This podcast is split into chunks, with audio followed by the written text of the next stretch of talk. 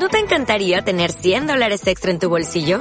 Haz que un experto bilingüe de TurboTax declare tus impuestos para el 31 de marzo y obtén 100 dólares de vuelta al instante. Porque no importa cuáles hayan sido tus logros del año pasado, TurboTax hace que cuenten. Obtén 100 dólares de vuelta y tus impuestos con 100% de precisión. Solo con Intuit TurboTax. Debes declarar para el 31 de marzo. Crédito solo aplicable al costo de la presentación federal con TurboTax Full Service. Oferta sujeta a cambios o cancelación en cualquier momento. No tenía sentido que yo estuviera allí. Porque aquellos tipos eran secuestradores muy duros. Pero allí estaba yo. En aquel momento no tenía miedo. Sabía que no había hecho nada por lo que ellos pudieran detenerme. Además, era divertido. Tenía que fingir que era importante. Está bien, todos conocéis el procedimiento. Cuando digan vuestro nombre, dad un paso al frente y repetid la frase que os han dado, ¿entendido? Hola a todos, bienvenidos a un nuevo episodio de Cómplices Habituales, el podcast de la Genriteca del Cine.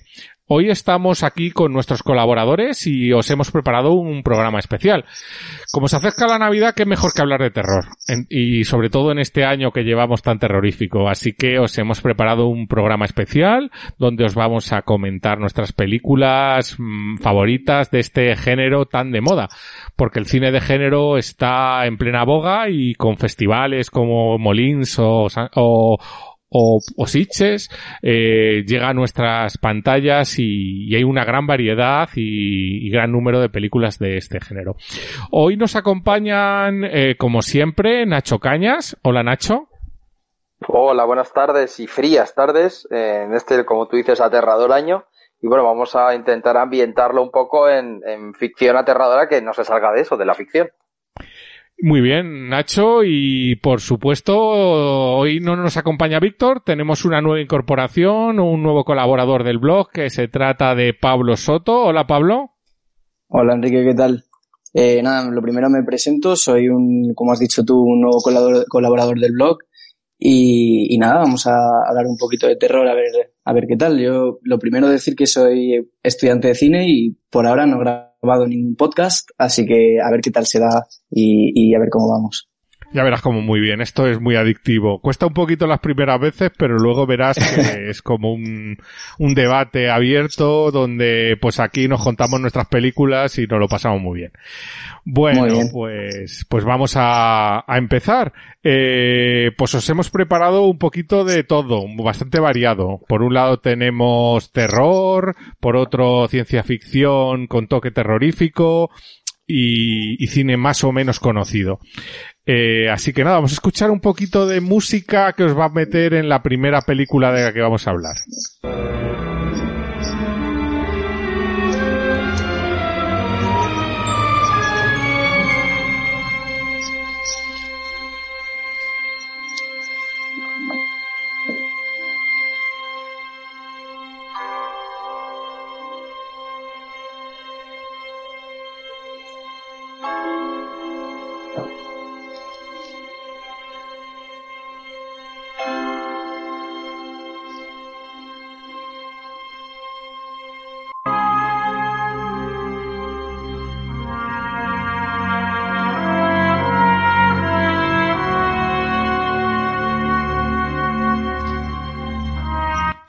Pues sí, esos acordes son bastante claros y son bastante particulares y la primera película de la que yo os quería hablar es una película que mucha gente mete dentro del género de ciencia ficción, pero que yo personalmente colocaría más dentro del género del terror y se trata de Alien, el octavo pasajero. La película de Ridley Scott, una de sus mejores películas conmigo, para mí con Blade Runner sus dos mejores películas, en la que Ridley Scott ejerce pues un homenaje al cine de terror más clásico, eh, un ambiente opresivo, un lugar eh, cerrado y bueno, pues la historia muy sencilla, la nave Nostromo, una nave, mm, un carguero, de espacial que lleva sus pasajeros, siete pasajeros, y recibe una llamada de socorro de un planeta desconocido. Bajan y allí el famoso facehugger salta a uno de ellos y lo infecta. A raíz de esto, pues eh, la, hay una serie de escenas icónicas y por supuesto em, el manejo de, la oscuridad, del suspense, de las imágenes que se te quedan grabadas en el cerebro y un Ridley Scott que hace uso de, de las herramientas que tenía en aquel entonces con el monstruo de H.R. Giger que nos daría luego paso a gran número de secuelas y demás. Pero para mí, como Alien, el octavo pasajero no hay otra película. Cierto es que Aliens, el regreso, es una película también muy recomendable, aunque en un género un poco distinto. Para mí es más acción que ciencia que terror. Sin embargo, este Alien, el octavo pasajero, es la manera de manejar un gran espacio como una, un carguero inmenso en, en medio de la nada y la sensación de aislamiento, de indefensión de los protagonistas y el cómo poco a poco vamos conociendo al bicho, al monstruo, eh, para mí es magnífica. Entonces, pues nada, os quería recomendar este, este peliculón. Y bueno, Nacho, tú supongo que lo habrás visto. ¿Qué, nos, qué te parece? Sí, por supuesto. Eh, hombre, es que hablar de Alien es una de las joyas más clásicas de, del cine de terror. Y yo vengo aquí para defender un poco, para mí, lo que son dos películas denostadas quizás por el, origen de Alien, que son Alien 3 y Alien Resurrection. Tanto la 3, dirigida por David Fincher, como Resurrection, dirigida por Jean-Pierre Jeunet, creo que son un acercamiento al monstruo de visto desde dos directores muy diferentes. Para mí, los cuatro directores de la saga son, son increíbles. Y creo que cada uno le aporta una, una perspectiva distinta y un tipo de, casi género distinto. Eh, es verdad que, lo que tú comentabas, la primera es más de terror, la segunda es más de acción, y las otras dos se quedan un poco en casi cine de autor, diría yo, pero que sin embargo eso muestran otra perspectiva distinta. Eh, quizás por, por ser de donde viene, ser la primera, un, del año 79, donde transformó casi todo el cine de, de misterio, de terror, a un tipo de, de cine espacial, eh, pues eso, tienen peor crítica y están peor vistas por los demás. Pero a la gente que incluso la haya visto hace tiempo y tal, recomiendo hacer una, una revisitación de, de ambas porque creo que merecen la pena realmente. Desde luego, yo la tercera me gusta bastante. La, de Alien Resurrection no me convence tanto. Y respecto a las eh, más modernas, no sé, Covenant y, y, mm, y, las otras, Prometheus y demás, yo creo que le dan una vuelta excesiva a la saga y que intentan aprovechar y a lo mejor abusan excesivamente de los efectos especiales. Ahí yo creo que muchas veces, sobre todo en terror, menos es más y, la falta de recursos hay veces que lo que hace es ayudar más que, que lastrar. Bueno, Pablo, ¿tú qué opinas? ¿También la has visto? Pues eh, justamente no, es uno de, una de mis grandes lagunas de, bueno, del cine clásico en general, cine de terror. Y la razón, bueno, excusas hay pocas, porque la verdad que yo sé que es un, un crimen imperdonable no haber visto Alien a estas alturas, pero sí que es cierto que, bueno, de pequeño, cuando, cuando Alien salió, bueno, no incluso salió, pero todo el mundo habla de esta película cuando yo era más pequeño y mis padres no me dejaban verla. Y, y ahí yo como que, que me, me, acabé como olvidando de esta película hasta ya más eh, cuando entré en la carrera que, que estuve hablando de ella, pero sí que es verdad que he visto eh, fracciones de ella, pero nunca la he llegado a ver entera. Así que no me, no, no me gustaría decir nada eh, inapropiado, pero sin duda algo que una película tengo pendiente y procuraré ver cuanto antes. A mí me pasó también. De pequeño la intenté ver y al final no, no, no la vi porque me dio miedo, pero ya con 15, 16 años la vi porque es una película realmente opresiva. ¿No te llama nada la atención? ¿No tienes ninguna pregunta sobre ella? Pues no, es más, te voy a contar una, una anécdota que es, que es, es, bueno, me, tuve muy mala suerte, la verdad, porque de hecho me, acabo de acordar que un día en la carrera me la alquilé, fui a, fui a, a la biblioteca, eh, cogí la película, se llamaba Alien, eh, la cogí, no sabía muy bien, hay, hay varias, obviamente, como estabais diciendo, la cogí, la puse en el, en el ordenador y la empecé a ver y creo, me parece que era la segunda que los primeros 5 o 10 minutos de la película cuentan exactamente todo lo que ha sucedido en la primera película. Y, y nada, me vi eso y acabé la película diciendo, me parece que, que la he liado. Y esto es lo que sucedió. Entonces, no, eh, la verdad que no tengo muchas preguntas como tal porque me sé la historia, pero bueno, me la veré, evidentemente, es un clásico que no me puedo dejar por ver. Hombre, yo creo que aunque te sepas más o menos lo que pasa, lo grande de esta película es cómo lo cuenta, porque más o menos llamándose el sí, octavo sí, sí. Puede que el final del todo no te lo huelas, pero el resto ya cuando reciben el mensaje y se meten en aquel sitio y salta el bicho y tal y dice, buh, esto van a acabar malamente. Pero, pero yo creo que aunque no, aunque te conozcas el final, más o menos, que todos mueren, yo creo que merece la pena el visionado, ¿no crees, Nacho?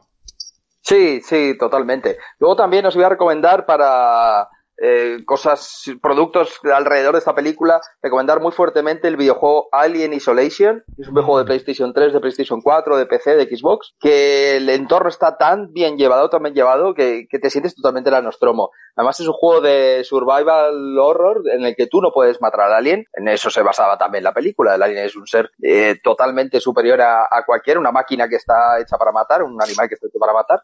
Y todo el juego es huir por la Nostromo, eh, huir del alien. En cuanto le ves te tienes que esconder y demás. Lo que es increíble, está hecha con un mimo, eh, cogiendo los mismos sonidos de efectos del radar de la película, los mismos ambientes de retrofuturismo. Y es muy, muy, muy recomendable ese juego. Y luego también tuve la, tuve la suerte de poder eh, ir a Gruyère, en un pequeño pueblo en Suiza, donde se encuentra la casa museo de H.R. Giger, que es el diseñador de, que diseñó Alien. La casa museo es increíble, merece muchísimo la pena, ya que está toda generada como, como con estructuras óseas, con, con médulas espinales, con esas cabezas alargadas, todo con muchos huesos, como medio humano, medio arquitectónica, arquitectónica, y merece mucho, mucho la pena verla. Luego también comentar, por último, que, que esta película se encuentra en, tanto en Amazon Prime como en, como en HBO para verla. Estupendo, magnífico. Si es verdad, el juego ese lo he probado yo, lo tuve en Play 4 y es magnífico. Muy recomendable jugarlo con cascos, porque lo que decías tú, los efectos visuales o sonoros los oyes detrás, delante, a los lados, tal, y está muy bien, es muy inmersivo. Sí, y ojo porque si tu casco tiene micro y toses o haces un, hablas con alguien o lo que sea, el alien puede escucharte y va hacia ti en el videojuego. Qué mal rollo. Bueno. ¿Qué pasado?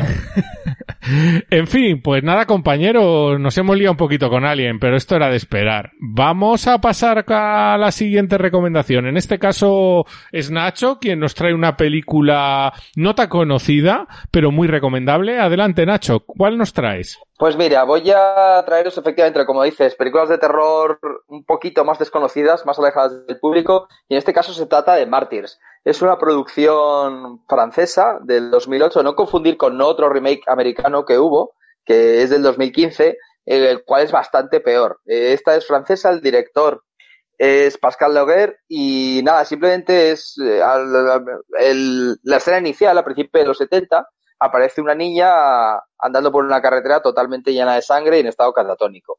Eh, la encuentran y es incapaz de contar nada de lo que ha sucedido. A partir de ahí asistiremos a un montón de secuencias de gore, eh, de, sufrimiento, de, torturas, que al principio cuando lo estás viendo crees que no tiene ningún sentido y crees que es pues gore por gore como tantas y tantas películas, pero según va avanzando la trama final le encuentra un porqué, le encuentra un significado y la escena final es simplemente perturbadora. Creo que pocas veces he visto algo tan tan fuerte en un, en un cine. En mi caso tuve la suerte de ir al Festival de Sitges, pero es muy, muy, muy recomendable y lo único malo es que no podemos hablar mucho más del argumento porque es parte de la sorpresa y parte del, de la guinda final de, de, esta película. No sé si tú la has visto, Enrique. Sí, sí, sí la vi. La pena que tengo de esta película es que la vi por internet, digamos, porque es una película que es bastante jodido al acceder a verla.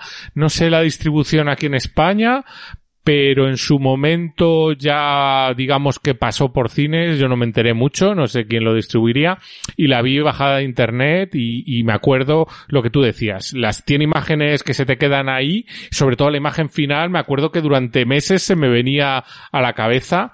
El director es un director francés que ha hecho cosas muy chulas, por ejemplo, se llama Pascal Lugier, Y hace poco hizo Gosland, que es una película que también nos recomendamos bastante, es una película muy interesante, y una película mucho más comercial, que sería de las primeras que hizo, que se llama El Pacto de los Lobos, que mezcla un poco terror y acción y tal. Y la verdad que la película a mí me pareció lo que tú dices, mientras la ves, dices, pero qué coño, digo, ¿qué es esto? Y, y te parece que va a ser una cosa, pues, la típica película que busca el terror a partir del mal gusto. Pero sin embargo, el final, los giros y, y, y bueno, no sé, me, me, todavía me acuerdo de las imágenes del final y la verdad que voy a intentar conseguirla en Blu-ray o, o en un formato físico un poco bueno para verla en el proyector porque esta película vista en cine tiene que ganar. Sí, es lo único malo que en JustWatch, que es la plataforma que utilizamos nosotros para ver en qué, en qué plataforma se encuentra esta película, Martis ni siquiera aparece mencionada como si, como si no hubiera nunca existido. Así que no sabemos deciros eh, si la podéis ver en Amazon, en HBO o donde sea, intentar buscarlo así si podéis entre las que tenéis y si no, pues a pedirlas a vuestro distribuidor más cercano. Sí, porque también investigando un poco, yo no sé si está editada en Blu-ray en España. Estaba viendo que edición alemana, edición francesa, por supuesto, porque la película es francesa. Incluso la podéis conseguir relativamente barata en, en Zavi, por ejemplo, que es una página inglesa que no sé si conocéis. Pero, pero mirando ediciones con doblaje español, no sé yo si va a haber. Eh, quizás ni siquiera la llegaron a doblar. En mi caso yo la vi en Sitches y claro, la vi subtitulada, claro. Eh, Pablo, ¿tú la has visto? Pues la verdad que no la conocía, no la conocía, pero bueno, ya mi, mi lista de películas a ver está eh, creciendo por momentos.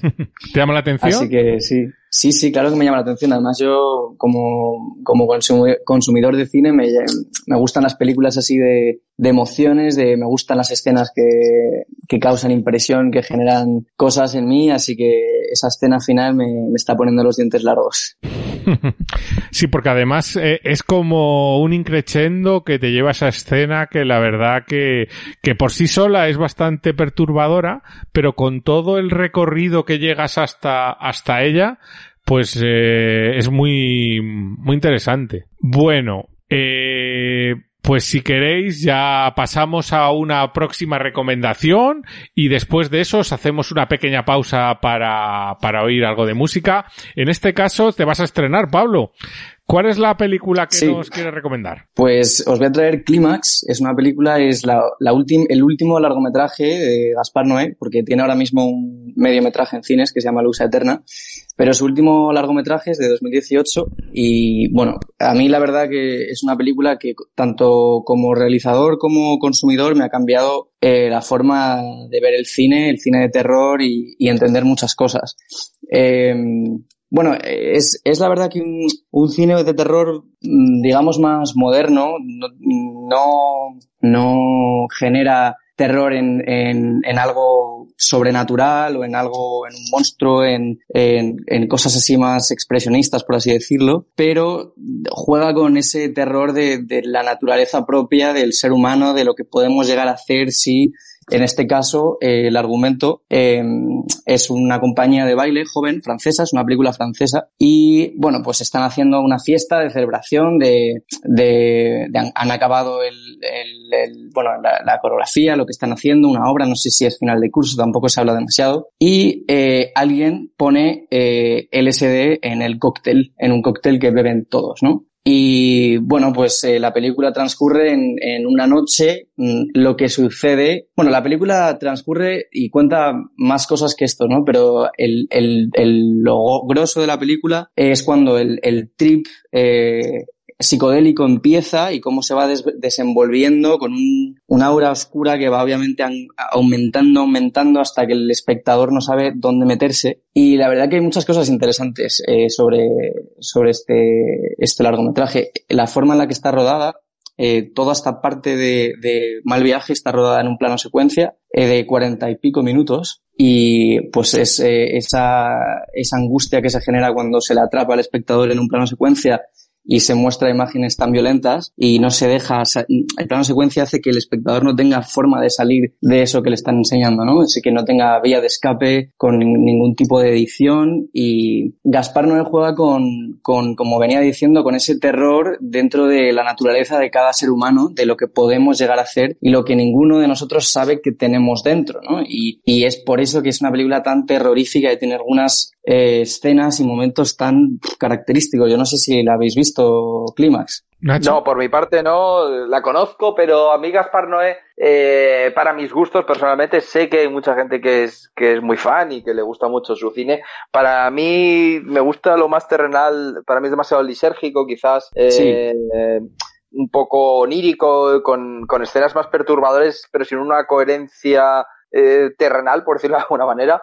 Entonces, eh, mi cabeza no, no, no llega ni a asumir esa locura y, y, me pierdo, pierdo la concentración. Entonces, he intentado alguna vez, pero no, no he visto esta y no creo que la vea más que nada porque no es mi tipo de cine, pero sí que, sí que tiene muy buenas críticas. La verdad que te tengo que dar la razón. Yo creo que es una película que no es para todo el mundo. Esto es importante decirlo. Es una película muy turbia y muy oscura. Eh, sí que es verdad que a, todos los realizadores, gente que, le gusta el cine quizás un poco más independiente, como, como yo venía diciendo antes, cine de sensaciones que te causen cosas, esta película realmente es que te llega a sitios donde yo no había llegado nunca como espectador. Y eh, si tú tienes esas inquietudes, eh, totalmente te la recomiendo. Ahora, sí que es cierto que no es para todo el mundo, no es una película para cualquier momento y es verdad que es delicado. Gaspar Noé, en general, Es bastante lo que dice Nacho. Yo la tuve, la tuve en, Blu-ray, que me la pasaron los de Cameo, y la vi a trozos. Es que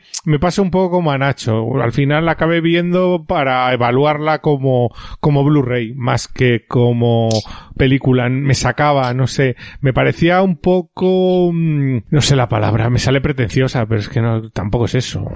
No sé. Sí, es cierto que Gaspar no tiene mucho esa crítica de, un director eh, muy pretencioso que busca provocar por provocar. Esto sí que es verdad que, bueno, es la opinión de mucha gente y es una opinión válida. Sí que es cierto que personalmente yo conecto con él, eh, con muchas de sus películas, eh, y entiendo de dónde viene y entiendo a dónde va como espectador y, y me atrae, pero lo entiendo, me parece una opinión muy respetable. Sí, yo quizás lo vería más cercano casi al cine experimental, eh, con todo lo que eso conlleva, con mm. cosas rompedoras, pero con cosas que, como tú has comentado, no son para todo el mundo. Entonces, bueno, debe ser de estos directores que, como dicen muchos, o lo amas o lo odias. Correcto. Sí, la verdad es que sí. sí Tiene sí, toda la pinta. Me recordó, me recuerda mucho lo poco que he visto de él a, a Aronofsky. No sé si sabéis el de Cisne Negro, Madre y todo esto. Que es un cine que visualmente es muy impactante, pero no acabo de entender muy bien qué me quiere contar.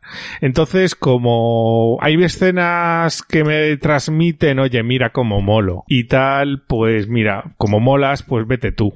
Yo paso, ¿sabes? Sí.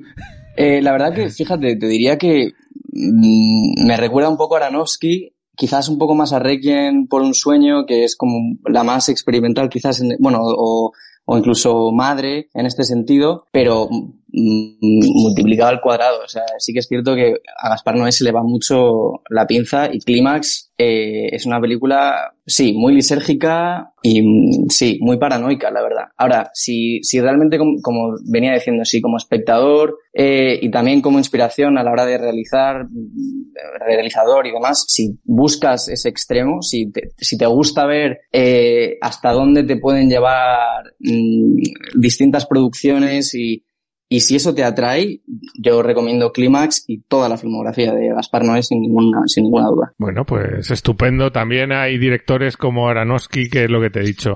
Eh, o te encantan o lo odias. Entonces, pues cada uno que valore y me parece una propuesta muy interesante. Además es una película que no es muy larga, con lo cual, pues oye.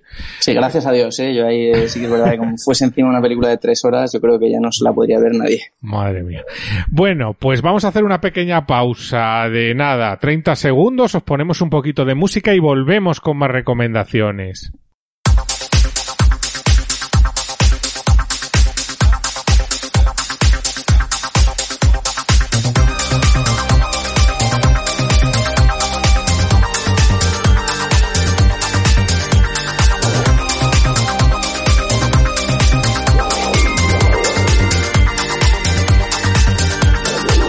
Bueno, pues ya estamos de vuelta después de estos segundos de música y vamos a continuar con recomendaciones de películas de terror.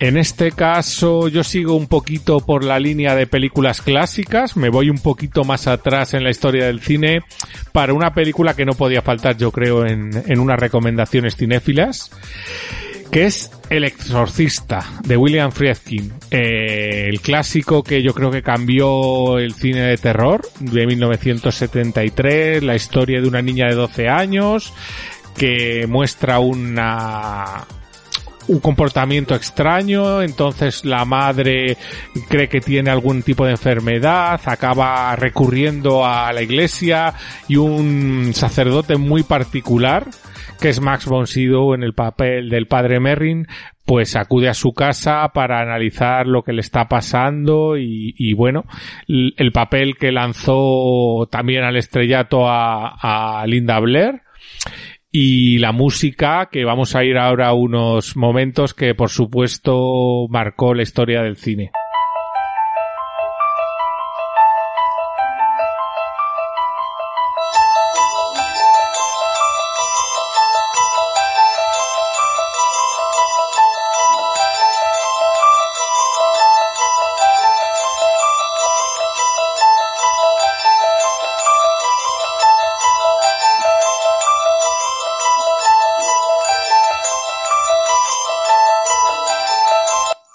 Bueno, pues esos acordes que nos recuerdan a esta maravillosa película, una película que maneja para mi punto de vista magníficamente la, la estructura narrativa, en la que todos los personajes están bastante trabajados y sobre todo que maneja muy bien los tiempos y que utiliza el terror de una manera muy particular, eh, con unos efectos visuales que a mí me parecen sobre todo bastante artesanales y que, que le daban bastante coherencia a lo que es la historia y, y el desarrollo de la película. La película, por supuesto, eh, rompió esquemas en su época, ha tenido remakes, varios remakes de hecho, incluso en series, y, bueno, no sé si la habéis visto, ¿qué os parece, Pablo? Pues eh, sí, la, la, verdad que sí, o sea, como, dices, es uno de los grandes clásicos del terror que, bueno, como bien decías, ha marcado un, un antes y un después. Y a mí me pilló muy pequeñito, la verdad, y, y la recuerdo mm, muy lejana, pero sí que es, sí que es verdad que cuando, cuando yo crecía, pues un poco me pasaba lo mismo que con Alien, mis padres no me dejaban ver cine de terror y yo pues me escondía como podía para ir viendo mis películas y sí que es verdad que había, bueno, el, el exorcista creó un, creó un impacto en, eh, bueno, en todos, yo creo, en nosotros. Y además hay todo el misticismo que, que hubo en un rodaje con varios altercados de, de, de personas, de infartos, de, de movidas. La verdad que es que o sea, ya te digo, no me acuerdo exactamente porque es una película que hace mucho tiempo que no veo, pero sí que la recuerdo con mucho, mucho cariño y como un comienzo en mi etapa con el cine de terror. La verdad que es una película que curiosamente, a pesar de la temática, al usar unos efectos visuales tan artesanales, no ha envejecido mal.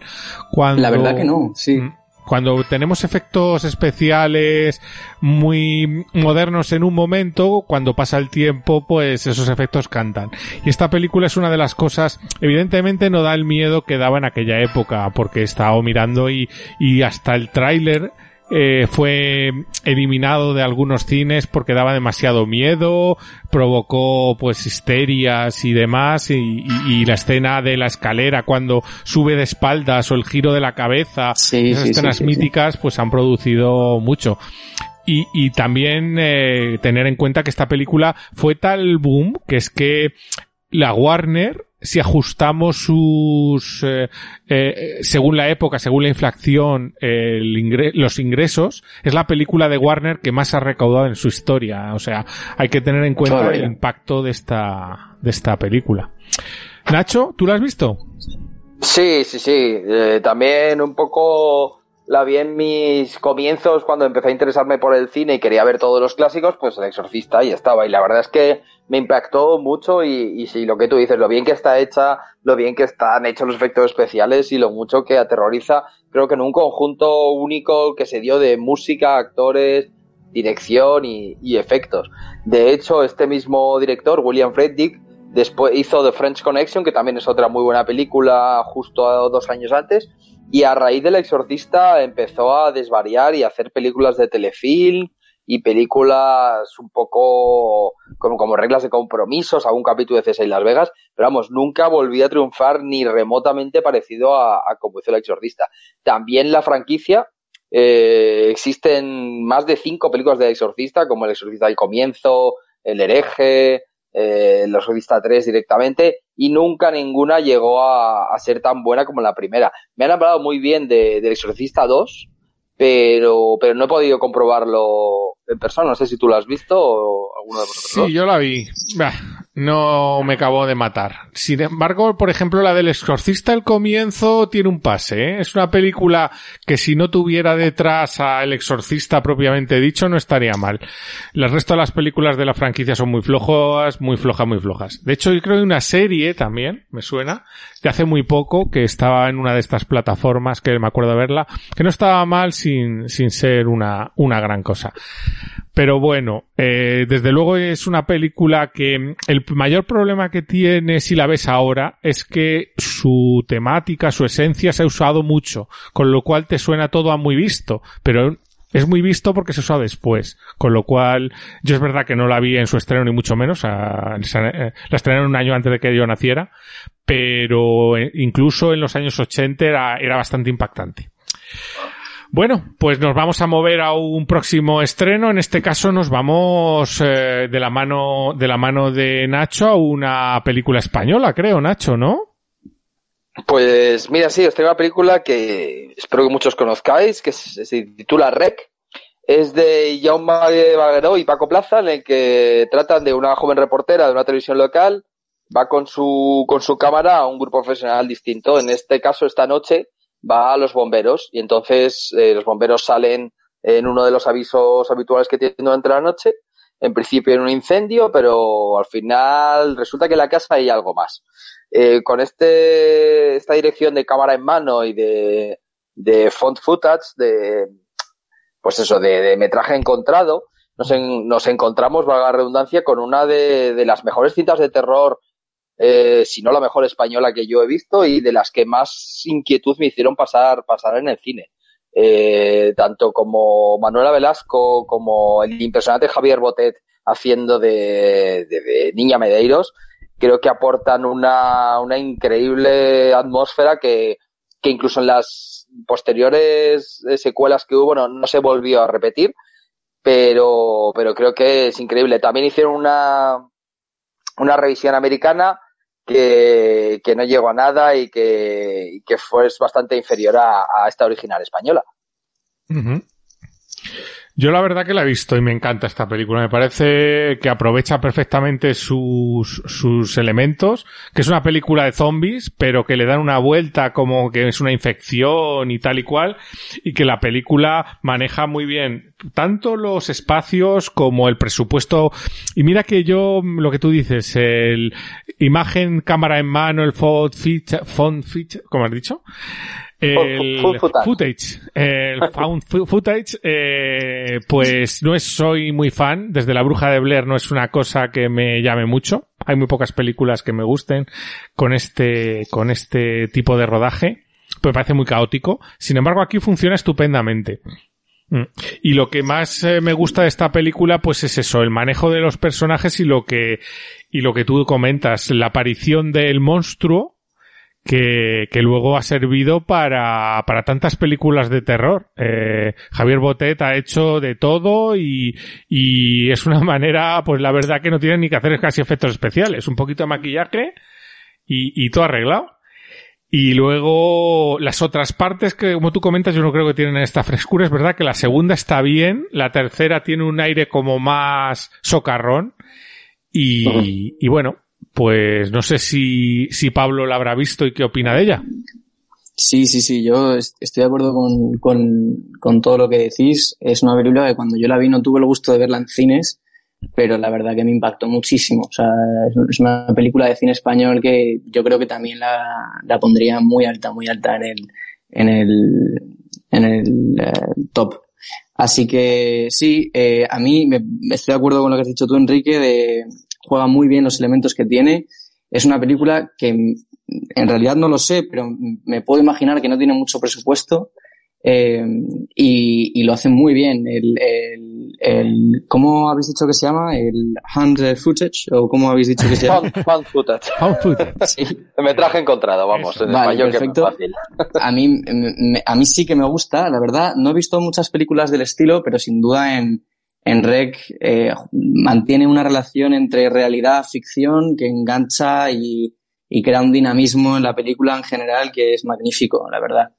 Me acuerdo de empezar la película y estar en el borde de la silla hasta, hasta terminar, vamos. Sí, como dice Enrique, también a mí me parece que la primera lo que tiene muy bien es que trata a los zombies y a la enfermedad como, como una enfermedad, como una infección, y a partir de la segunda en adelante empieza a tratar como un tema cristiano y un tema de, de una maldición. Entonces ahí es cuando empieza a dar a dar volantazos y para mí se, se aleja de lo que es el concepto original y de lo bien que estaba con el presupuesto ajustado a hacer cosas más grandilocuentes e incluso a tomarse, en, como tú dices, más en broma la propia saga. Hmm. Desde luego. Estaba mirando un poco a ver si el, el formato este de, de, imagen en primera persona y, y como grabación virtual y tal, se ha utilizado mucho y hay veces que funciona bien, pero en general se ha utilizado yo creo demasiado desde la bruja de Blair. Hay una película que se llama Proyecto Almanac que no está mal, no sé si la has visto. Eh, también va sobre temas de viajes en el tiempo y demás. Luego, hace poco vi una que era Stone, algo de eh, en medio de la tormenta o algo así, que, que también le iba bastante bien este, este formato. Y hay una película que ahora mismo no recuerdo el título, que iba sobre unos que encuentran como una especie de meteorito y consiguen poderes. Y que, que bueno, que ahora, ahora buscaré. Y, y la verdad que, que, esa película yo creo que de este formato es la que más me ha gustado. Mm. Pero bueno, pues ya vamos con una próxima recomendación. En este caso te ha tocado, Pablo. Creo que nos vas a hablar, vas a seguir en la línea psicodélica un poco empastillada de, de Clímax. y, y nos vamos con una película también particular que hay gente que adora y gente que odia. Sí, bueno, a ver, es una película para empezar bastante más normal que, que. Yo diría que recomiendo Midsommar a, a, un rango de personas mucho más amplio que, que. Es del, del gran, bueno, Ari Aster, que es su segunda película, la primera es Hereditary, un, un, yo creo un, una gran película del cine moderno de terror, cine actual. Y, y yo creo que con Midsommar como que se, se establece más como un director muy bueno y muy potente, una, un director del que yo creo todos tenemos ganas de ver lo que, lo que va a seguir haciendo. Eh, la verdad que sí, no tiene nada que ver con Hereditary, es una película que no es oscura a un nivel estético, yo diría que es mucho más impresionista. Eh, juega con, bueno, es un terror, terror diurno, es una, un grupo de, de estudiantes eh, son, son, me parece que son tres estudiantes o cuatro estudiantes que se van a, a una aldea en Suecia con una chica que se llama Dani, que es la novia de uno de ellos. Se van a esta aldea donde, bueno, luego resulta ser una, una secta, que no es ningún spoiler, está realmente el argumento de la película está implícito en, en, en los primeros minutos, en la introducción. Van a este sitio y eh, en Suecia tienen, tienen un horario diurno muy amplio y van allí a celebrar el, el Midsommar, ¿no? Que es como el, eh, la noche de San Juan, lo que sería para nosotros la noche de San Juan, donde eh, las horas de luz son prácticamente constantes allí. Y bueno, pues la verdad que es una propuesta muy interesante. El director trabaja con, con planos muy amplios, muy largos, donde salen muchas cosas y es un terror que es como que estás viendo cosas que están como implícitas, escondidas y en un mismo plano, sin cortes. eh, tienes una escena idílica y de repente algo, algo sucede y todo se da la vuelta. Y, también, como venías diciendo, Enrique, juega con ese, con ese delirio. Es, una aldea donde todos consumen setas sin parar, setas alucinógenas y, y juegan con esa realidad, ficción, eh, escondiendo el terror también que, que, se encuentra detrás de esta aldea y, y bueno, tampoco quiero contar mucho más de lo que sucede después porque, porque no se puede decir, pero sin, sin duda la recomiendo. No sé si la habéis visto vosotros. Pablo. Pues mira, me pasó un poquito como, como con Gaspar Noé. Eh, este director, por lo menos esta película, me parece una vez más demasiado lisérgica y demasiado LSD para, para mi gusto. Entiendo que tanto Hereditary como Bisomar es un director muy estético que dirige muy bien, crea situaciones muy inquietantes y, y es, es interesante, pero a mi gusto totalmente personal se escapa demasiado por, por el, lo onírico. De hecho, la, tiene un nuevo proyecto este director con, con Joaquín Phoenix, se llama Boys Afraid. Vaya, vaya. Y, y, esta va a ser una película de una alternativa en la que en la que va a ser horror surrealista. Entonces creo que creo que se va se nutra un poco de, de ese género y, y, creo que lo hace muy bien, pero personalmente no, no es mi género.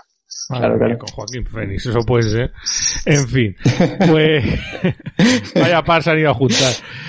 Pues yo sí la he visto, me gustó poco. La verdad es que Ari Aster, lo que tú decías, eh, Pablo, eh, Hereditary me encanta, es una película que me gusta mucho, pero me gusta muchísimo eh, las tres cuartas partes. La última cuarta parte no me gusta tanto. Me parece que se le va la cabeza y que hace planos por hacer porque quedan bien. Eh, también es un poco, mira como molo, que bien dirijo, que está muy bien, pero yo creo que Midsommar le falta guion, mucho guion.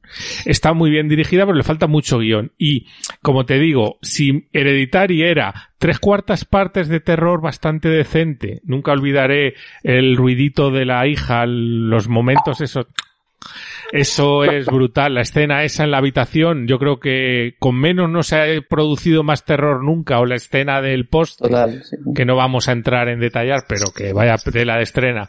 La de voy, me voy, dejo el coche ahí, me voy a dormir, tela, ¿eh? Y lo, lo bien que está eso. Y, y sin embargo, el último cuarto de la película, los últimos, una, un cuarto, un quinto, la parte final, me parece que se le va mucho la cabeza y el final me chirría mucho. Y es que Midsommar es mucho ese cuarto que me chirría de Hereditary. Con lo cual, y, y, es verdad que lo que tú decías, el tema de las setas y de el, lo alucinógeno, no sabes lo que es real y lo que no. Y, y lo que sí le, le valoro mucho es que es capaz de hacer una peli de terror a plena luz del día, que eso no es tan fácil, ¿eh? Sí, sí, sí, totalmente. A, mí me gusta mucho ese aspecto. Juega, eh, al contrario que, que Rec, por ejemplo, juega con, en, en lugar de que se abusa mucho también, en mi, a mi entender, en el cine de terror, se juega con lo que no se ve, los, mm. se intuye un terror que está, que no está, que, que, la, que la audiencia eh, lo escucha muchas veces, como en Alien, o etcétera, ¿no? Eh, Midsommar no, Midsommar te, te planta un cine de terror a, a, plena luz del día, con planos muy amplios, donde las cosas son, eh, para el espectador, están bastante claras, pero con un, con un mal rollo mmm, implícito que, que, a mí personalmente me, me mola mucho, la verdad. Sí. Y te tengo que dar la razón con el, con el, el guion. Sí que es cierto que quizás el guion se vea un poco flojo. Y, y, bueno, yo, a mi entender, también lo veo como eso, como decía un poco con esa rama impresionista que sigue la película, donde quizás la historia en sí es más secundario y, toma más protagonismo, pues eso, una estética enfocada a una expresión de los sentimientos, de las emociones, unas realidades psicológicas que se van distorsionando conforme avanza eh, la historia con esas eh, sustancias que van consumiendo los personajes. Y creo que ahí Ari Aster hace un trabajazo tanto a la hora de dirigir a los actores como a la hora de plantear la película eh, estéticamente y en cuanto a planos a mí sí que me, me parece muy interesante. Pero bueno, to totalmente respetable. Y, no, no, no, visualmente es esto... magnífica. Yo, yo lo que me gustaría es que trabajara con un guionista y que fuera un guionista claro, sí. mejor. Eh, yo, yo pensaba que... lo mismo, que con un guion eh, de, otro guionista, creo que podría salir algo espectacular. Por lo menos de mi gusto superior. Sí, sí, o sea, porque él demuestra que realizando es muy bueno y, y hay el terror este moderno de desenfoques o de enfoques o de cosas que pasan en segundo plano que te están dando mal rollo, que ves ahí uno que no sabes qué está haciendo, o alguien mirando, o tal, incluso en un momento de, de mucha alegría, o que están bailando, y que todo parece maravilloso, pero ves ahí uno que te da mal rollo, o alguien que pasa ensangrentado, y eso lo maneja muy bien, yo creo. Pero, pero a nivel argumental se me cae mucho la, la película porque llega un momento que primero eh, te parece todo muy evidente lo que tú dices. Y luego en la parte del final te da un poco igual ya lo que pase. Sí, ahí yo creo que una de las... Sí, estoy de acuerdo con vosotros, la verdad. O sea, eh, creo que uno de los puntos flojos también es, es que, que Aster juega con, con, esa con la tensión a través de un tira y afloja de, de tensión eh, argumental, ¿no? De eh, poner al espectador en, en un, una situación incómoda y luego volver a aflojar y luego otra vez incómodo y volver a aflojar y al final quizás se hace un poco repetitivo, de hecho yo diría que el final de la película es lo que, menos me, me gusta. Pero bueno, me parecía sin duda interesante y para mí es una de las mejores películas de terror de, del 2018. Sí, la verdad que, que es una buena película, pero, pero es verdad que los finales a Aster se le, se le atragantan un poco, cosa que pasa mucho en el cine de terror, ¿eh? El final, las partes finales suele ser lo más difícil cerrar, y sobre todo cuando te metes en algunos embolados en tramas, es muy complicado, y una peli de terror que acabe arriba, eso, eso es jorobado. Bueno, pues ya se nos acaba el tiempo. Para cerrar este capítulo queríamos hablaros un poco de actualidad, aunque no hay grandes estrenos y haremos algún especial cuando haya películas de un poco de entidad. Así que, Nacho, cuéntanos qué noticias nos querías traer o recomendaciones. Pues mira, eh, vamos a comenzar por hablar un poquito de actualidad. Hace unos días la Warner anunció que todos los estrenos que tenían previstos, tanto para este año como principios del que viene, iban a ser eh, pasados por, por HBO Max, una plataforma que existe en Estados Unidos, en España no, no la tenemos ahora mismo, aunque algunas de las producciones que han ido saliendo se han distribuido por Movistar a pesar de no ser por HBO. Eh, y en principio películas como, como Wonder Woman 1884 o Matrix, o sea, películas muy, muy importantes para el estudio, eh, o, o King Kong contra Godzilla, iban a pasarlas directamente por allí. Bueno, esto pasó hace unos eh, tres días y esta misma, el mismo día de hoy, Christopher Nolan eh, ha, ha dado una entrevista diciendo que, que aquel día se acostaron con siendo participantes de una de las mayores productoras de cine actuales y se ha levantado como la peor plataforma de streaming. Lo que nos indica que Nolan está bastante enfadado y que también podemos ver que, que Legendary Pictures, por ejemplo, está, está hablando con sus abogados para tomar acciones legales contra, contra Warner por tomar esta decisión por su cuenta de riesgo sin hablar con, ni con productoras ni con determinados actores que, claro, muchos de ellos tienen un acuerdo con un porcentaje de taquilla. Esto creo que ha convulsionado mucho el, mundo del cine porque tanto si sale adelante esa opción de, de Warner de sacar sus películas más importantes, películas muy taquilleras que han costado muchísimo dinero por streaming, eh, como, como de retrasarlas más aún, eh, lo que tenemos claro es que el mundo del cine eh, ha cambiado y va a cambiar los próximos años. No sabemos si para bien, si para mal, si para distinto, pero, pero desde luego Ah, está bastante revuelto, tanto como parte de Warner como por otras producciones como, como Disney, que no están un poco pendientes de no saber qué hacer con Viuda Negra y, con todo Marvel, que tenían ahí un calendario que, desde luego no van a cumplir. No sé qué opináis vosotros, si va a cambiar, si esperáis, tenéis, queréis tener la comodidad de ver los estrenos en casa o preferís seguir yendo a la experiencia del cine. Pues, a ver, yo mm, me parece que yo personalmente me gusta mucho el cine, entiendo que, que, el cine aporta un valor que es innegable a las películas y a la experiencia como tal, y eso yo creo que no va a cambiar nunca. Dudo que las salas de cine desaparezcan al completo. Ahora, que el mundo está cambiando, que la industria del cine está cambiando eh, a una velocidad de vértigo, que todo esto del virus no ha hecho otra cosa que acelerarlo más todavía, eso es innegable. Y que está cambiando todo es innegable también.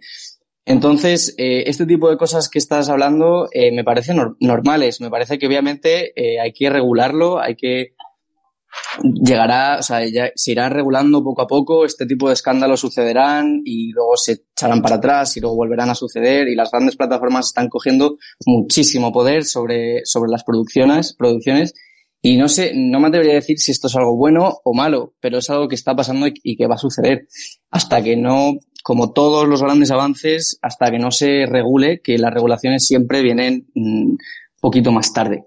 Mm. Así que sí, eh, yo principalmente, es eso, prefiero las salas de cine, pero también soy partidario de ver los estrenos en, en casa y es algo que, pues eso, que va a suceder y, y lo apoyo. Hombre, yo la verdad que, que, me parece que Disney ha tomado ahí la delantera en, en la iniciativa, pero es que a nivel económico yo sigo sin verlo. Yo creo que, que al final la mayoría del dinero proviene de los cines y que las plataformas, aunque den dinero, eh, dan dinero, pero es para repartir entre muchos contenidos. No sé hasta qué punto esto es factible y luego hay tipo de cine y tipo de cine. Hay películas que a lo mejor para ver en casa son muy factibles y la diferencia no va a ser grande. Por ejemplo, las de Disney, las que han mm, estrenado Mulan. Hombre, está bien llevar a los niños al, cine y eso, pero es un tipo de contenido que se consume muy bien en casa. Si tienes una pantalla grande o incluso un proyector, pues lo puedes ver bastante bien. Pero yo creo que hay otro cine que pierde mucho si lo ves en casa solo.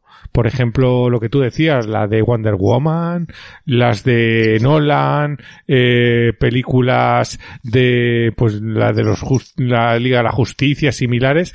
Entonces, esta es una iniciativa que tiene cierto sentido. Lo que no tiene sentido es hacerlo unilateralmente, sin tener en cuenta ni a los actores, ni a las, a las productoras, y que las distribuidoras hagan esto por su cuenta es un poco fuerte. HBO Max no tiene pinta de que vaya a llegar a Europa de momento. Es posible que, que la mayoría del contenido nos vaya a llegar, pues como tú decías, por Movistar, que al final es la que tiene pasta en España, por lo menos es la impresión que me da a mí.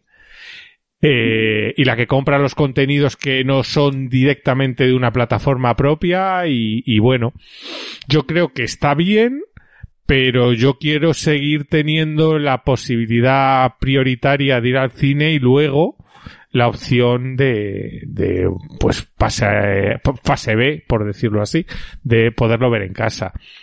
No sé, es complicado. yo el único temor que tengo es que producciones como Avengers, por ejemplo, que ha sido la película más taquillera de toda la historia, recordémoslo, ya ha sucedido hace tan solo un par de años, eh, claro, tú no te puedes arriesgar a hacer una producción de 300 millones de dólares eh, sin tener el apoyo del cine. Gracias a esto recaudó más de 2.000, pero, pero claro, sin cine, por mucho que sea streaming, eh, ven una casa con cuatro personas, una película, o cinco personas, y, y, tú pagas por el contenido del mes entero, no por solo esa película. Entonces, creo que no cuadran las cuentas, sobre todo para las grandes producciones. Esto puede ser interesante para producciones eh, europeas o de, o de, cine asiático, determinadas más pequeñas. ¿no, Nacho? ¿El qué, perdón? Como hizo, como hizo Disney con Mulan. Que lo no, como hizo Disney con Mulan, pero claro, eh, nosotros estamos totalmente opacos con, con, los números y no sabemos si le ha ido bien. Ellos dicen que, que bien, pero claro, no van a decir que les ha ido mal. Pues eh, yo creo que Mulan fue bastante fracaso para, para lo que es una producción Disney. Es verdad que era de un calado un poco menor, pero yo tengo muy claro que si les hubiera ido tan bien, ya todos tendríamos eh, Disney Plus Vida Negra. Sí, sí, sí, no, está claro que también no les ha ido. Eso tiene toda la pinta porque mira qué rápido eh, pasó a otras plataformas de Disney Plus, porque Disney Plus no la tiene tanta gente y la podías comprar en Vodafone, en Movistar o en donde fuera a un precio más caro de lo normal, pero lo podías comprar. Y luego lo que pasó con que ya la, este mes la tienes eh, gratis dentro de Disney Plus, porque lo que quieren es que la gente se abone a Disney Plus. Sí, yo de hecho me he quedado dormido viéndola precisamente esta tarde. Es verdad que, que, eso indica que la película tampoco es de una alta calidad y ellos mismos lo sabían, pero, pero bueno, ahora también su entrada de Disney al cine chino y al mercado chino, pero claro, sin, sin estreno en salas allí, eh, creo que han perdido grandísima parte de, de la recaudación. Bueno, respecto a novedades, yo quería comentar alguna cosilla también. Luego, si queréis, comentáis vosotros más, hablar un poco de, de algunas series que estamos viendo. Por ejemplo, de Undoing, eh, la serie de HBO con Hugh Grant y, y bueno, la serie a mí me ha dejado muy frío, ha tenido unas críticas bastante negativas y yo creo que con razón, porque es una serie de, básicamente es una pareja, parece muerta de una manera muy violenta una, una madre del colegio donde están los hijos, el hijo de, de esta pareja, es un médico y una ama de casa que es eh, Nicole Kidman y la historia de una infidelidad, de un asesinato, todo como muy previsible, muy frío. Nicole Kidman intentando dar pena y teniendo sentimientos con la cara que no la puedo mover, está complicado. Eh, Hugh Grant intentando no hacer el papel de siempre, acaba haciendo el papel de siempre. Eh, lo único que se salva es Donald Sutherland los pocos ratos que sale. Y luego hay actores que pasan por allí, pero no se sabe muy bien para qué, como Edgar Ramírez, en fin. Una película que no recomendamos, perdón, una serie de HBO y sin embargo, una serie que sí queremos recomendaros, que solo lleva dos episodios, pero que me están encantando y, y que hace poco en otro programa de radio estuvimos comentando que precisamente había gente que defendía al actual Alex de la Iglesia. Yo pienso que Alex de la Iglesia eh, tuvo un como un pico de películas que acabó con pues con películas maravillosas como La Comunidad o, o Balada Triste de Trompeta, etcétera, y desde entonces iba en picado. Pues la serie nueva de HBO que se llama 30 monedas lleva dos episodios, me parece que vuelve el Alex de la Iglesia que, que a mí me gusta, por lo menos. No sé si alguno habéis visto algún episodio, está estupenda la serie. De momento, ¿eh? Yo he empezado a verla hoy, justo después de comer. ¿Y? Y muy buenas sensaciones. La verdad que todavía no he acabado el primer capítulo porque es que es casi una película por Sí, capítulo. Son una hora y 17 minutos el primer capítulo, creo recordar.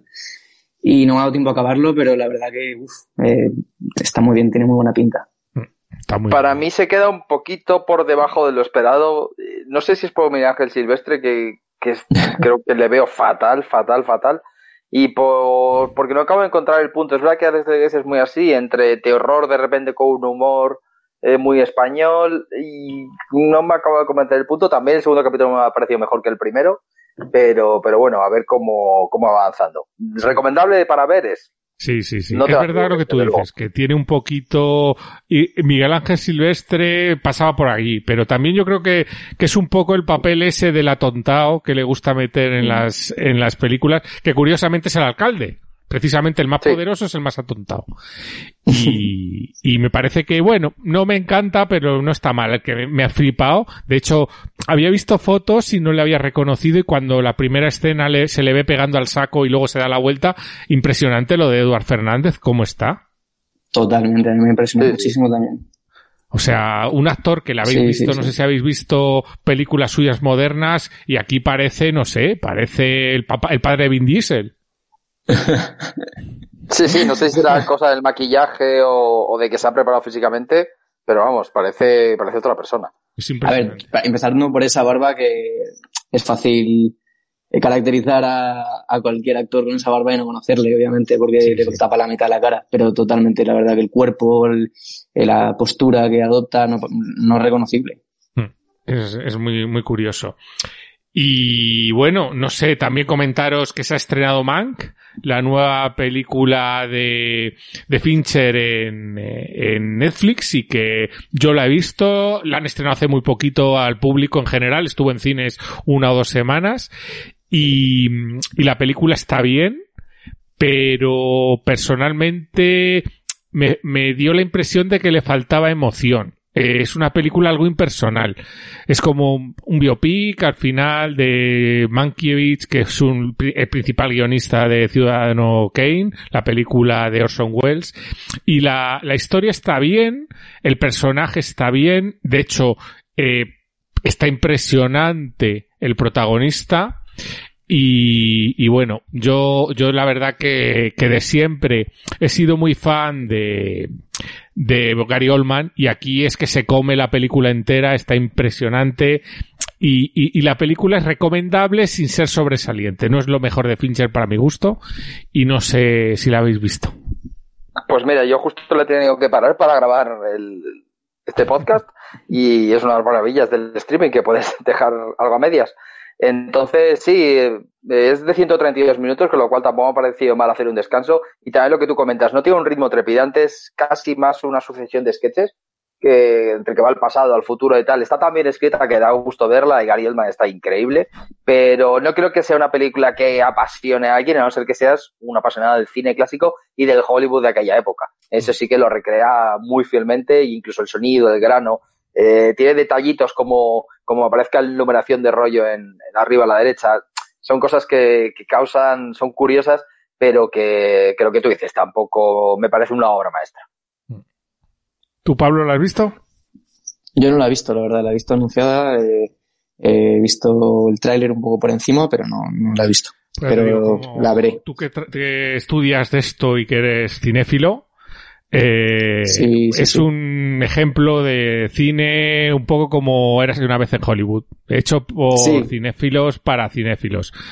Y, bueno, está bien. Por lo que estáis hablando me recuerda un poco a una serie que salió en Netflix hace este, esta cuarentena que se llama Hollywood. Y bueno, tampoco me atrevería a Magnífica serie, menos el último episodio que es lamentable. Sí, a mí me pasa un poco eso también, sí. Como la verdad que empecé muy emocionado con esa serie y, y luego me decepcionó muchísimo. Sí, esa es una, es una serie que a mí me decepcionó totalmente el final. Sí, sí, sí. Porque la serie está muy bien, el desarrollo de los personajes, es verdad que se toma sus libertades.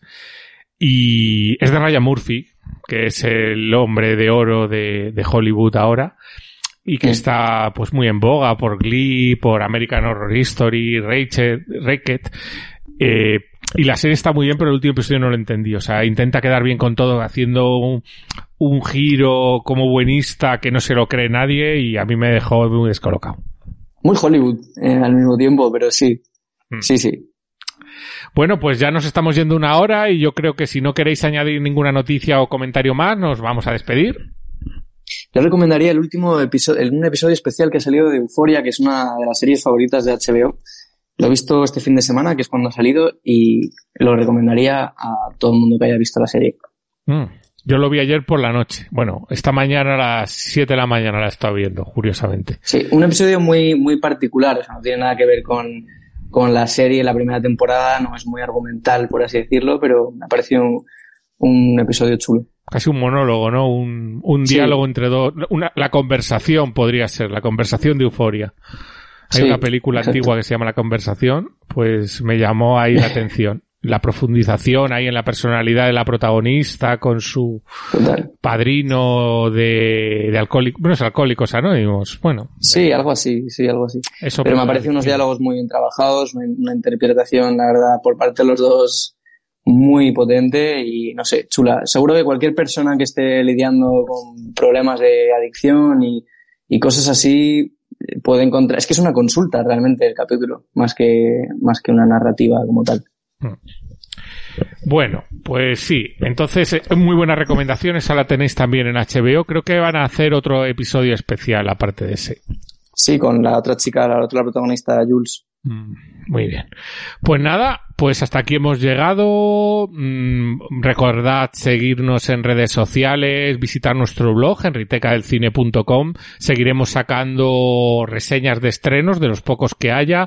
Ahora vamos a centrarnos más en analizar series. Tenemos ahí varias reseñas en la cabeza y algunas ya preparadas para ir lanzando, entre otras de Undoing y alguna, una serie nueva de Netflix que se llama Lupin.